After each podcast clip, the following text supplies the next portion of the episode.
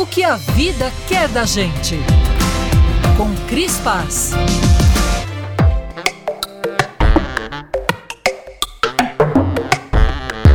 Você já reparou como o verbo idealizar está sempre à espreita para nos capturar? Um dia alguém me contou que eu afirmava quando jovem que não queria me casar. Eu já era casada quando me contaram isso. Então eu me lembrei. Eu comecei a namorar meu primeiro marido pouco depois de ir morar sozinha.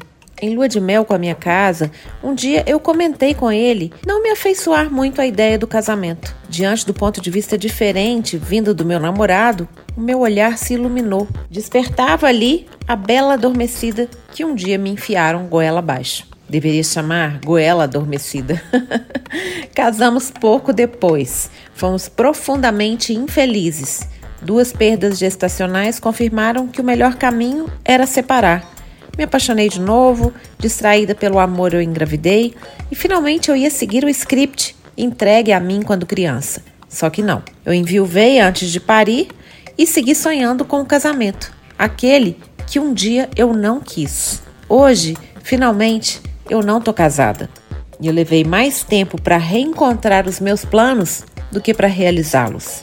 Eu olho para trás e descubro tantos trechos percorridos num roteiro que não foi traçado por mim. Focada na frustração dos imprevistos, eu me esqueci de conferir se era mesmo naquela direção que eu queria seguir. Na minha caixa de memórias, eu encontro desejos, influências, ideais. Quantos deles foram herdados ou simplesmente esquecidos ali? O que faço hoje com mais talento? rasgar os scripts. Não, eu não tenho a vida que eu idealizei. Que sorte a minha! A vida tem muito mais imaginação que eu. Para que competir com ela? Não é isso que esperamos de um restaurante, uma viagem, um vinho que nos surpreendam? Idealizar demais é como ler o livro e depois ver o filme. Desapontamento na certa. Que roteirista poderá prever os detalhes que desenhamos virtualmente durante a leitura? Tá certo, eu ainda idealizo boletos no débito automático.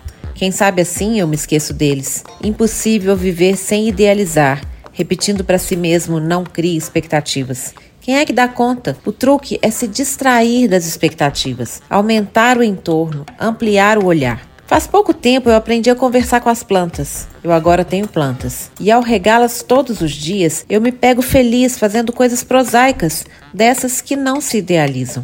E de repente, a vida está ali, me surpreendendo ao me fazer entender. Era assim que a minha avó sentia quando passava o dia todo cuidando das plantas. Viva! Eu sou a Cris Paz, no Instagram, arroba Guerra.